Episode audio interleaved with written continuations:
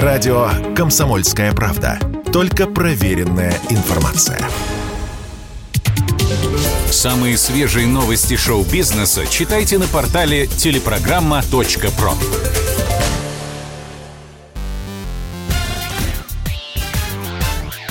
Шоу-бизнес с Александром Анатольевичем на Радио КП. Это новости шоу-бизнеса на Радио КП. И я, Александр Анатольевич.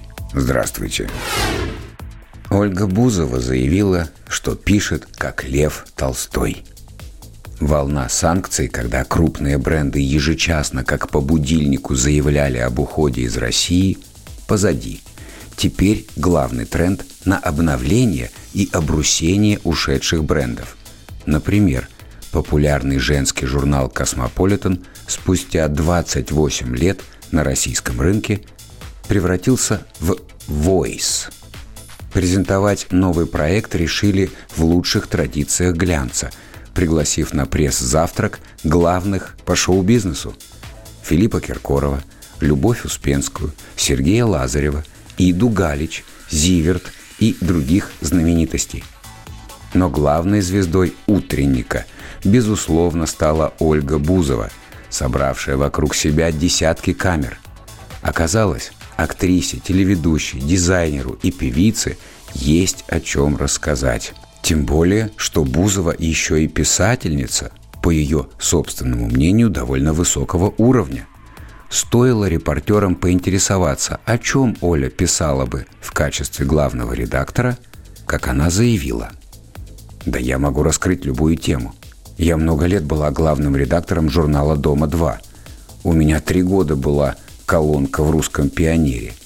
Я затрагивала очень серьезные темы – хейт, буллинг. И в конце концов у меня есть пять книг. Я писала не только о своей личной жизни, но и об отношениях, о разных советах девушкам по спорту, по красоте, по стилю. И, кстати, пишу я намного лучше, чем говорю, потому что я спокойна, я сосредоточена, я сама в себе – у меня очень красивый слог, когда я пишу. Вы можете даже обратить внимание по моим постам. Я люблю прям писать. У меня такой стиль а-ля Лев Толстой. У меня много деепричастных оборотов, запятых, очень длинная мысль, которая начинается и заканчивается только в самом конце. Это была цитата. Вот так, друзья. Предлагаем вам брать пример с Олей – и тоже, не скромничая, рассказывать окружающим о своих талантах. Артем Дзюба стал кинокритиком. Несколько дней назад экс-капитан сборной России по футболу объявил о своем уходе из «Зенита». Болельщики ждали, что спортсмен тут же объявит, за какой клуб он будет играть дальше, но не тут-то было. Вместо этого Артем запустил подкаст – Проект получил говорящее название «Дзюбакаст». В нем футболист делится информацией о любимых фильмах, рассказывает, как относится к экранизациям комиксов и составляет рейтинги любимых спортивных лент. На Яндекс Музыке сейчас доступны три выпуска.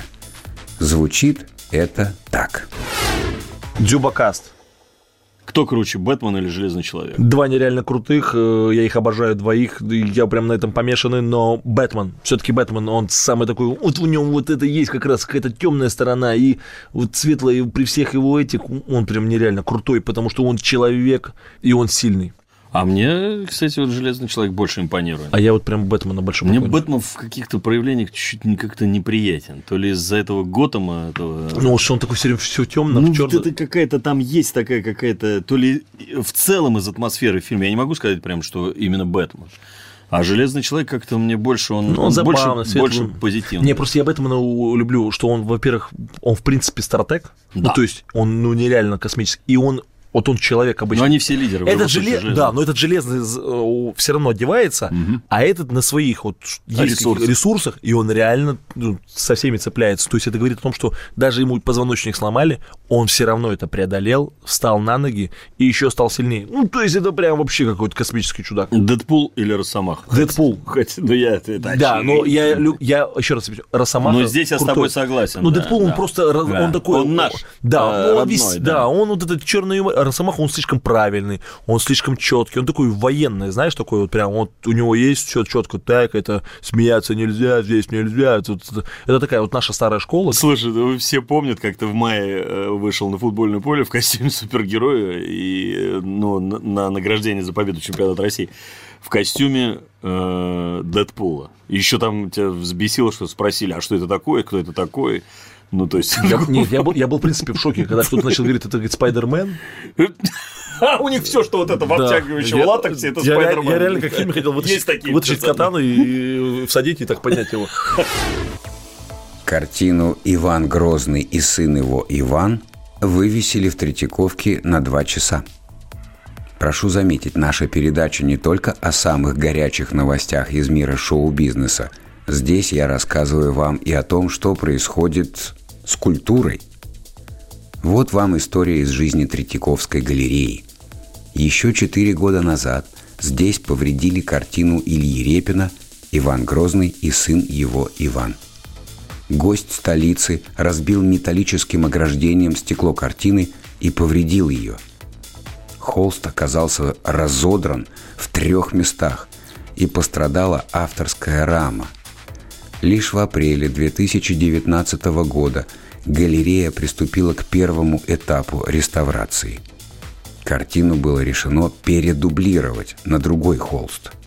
Для реставрации была создана специальная мастерская – кстати, вандал за свою выходку отсидел два с половиной года в колонии и уже вышел на свободу. Картину пришлось приводить в чувство гораздо дольше. И вот сейчас, наконец, классическую работу представили журналистам. Корреспондент комсомолки Евгения Коробкова пишет. Такой картину видел разве что сам Павел Третьяков, когда купил ее еще в XIX веке. Никаких потемнений, никаких никотиновых напластований лака. Краски заиграли. Теперь на полотне стало можно разглядеть и великолепные синие штаны царевича Ивана, и ярчайший красный бархатный ковер, и даже цвет глаз Грозного. Заодно открылся задний фон. Печь с изразцами и пара царских сундуков, на один из которых накинута шуба. «Боже мой, эта картина живая!» По слухам, такими словами встретила отреставрированное полотно одна из сотрудниц галереи. В какую копеечку влетела реставрация, оплаченная Сбербанком, журналистам так и не сказали, сославшись на тайну. Но пару лет назад озвучивалась сумма в несколько десятков миллионов рублей. Если вы уже побежали в галерею, не будем вас останавливать. Но имейте в виду, полотно провисело на видном месте ровно два часа. После пресс-показа его бережно сняли и отнесли в депозитарий. Теперь уже Ивана Грозного вывесят только тогда, когда создадут защитную капсулу из стекла наподобие той, которая защищает Венеру Боттичелли. Однако создание капсулы осложняется из-за текущей ситуации в мире. Работу могут сделать только в Италии и Японии. Это был выпуск новостей из мира шоу-бизнеса на Радио КП. Меня зовут Александр Анатольевич. До встречи завтра. Пока. Самые свежие новости шоу-бизнеса читайте на портале телепрограмма.про.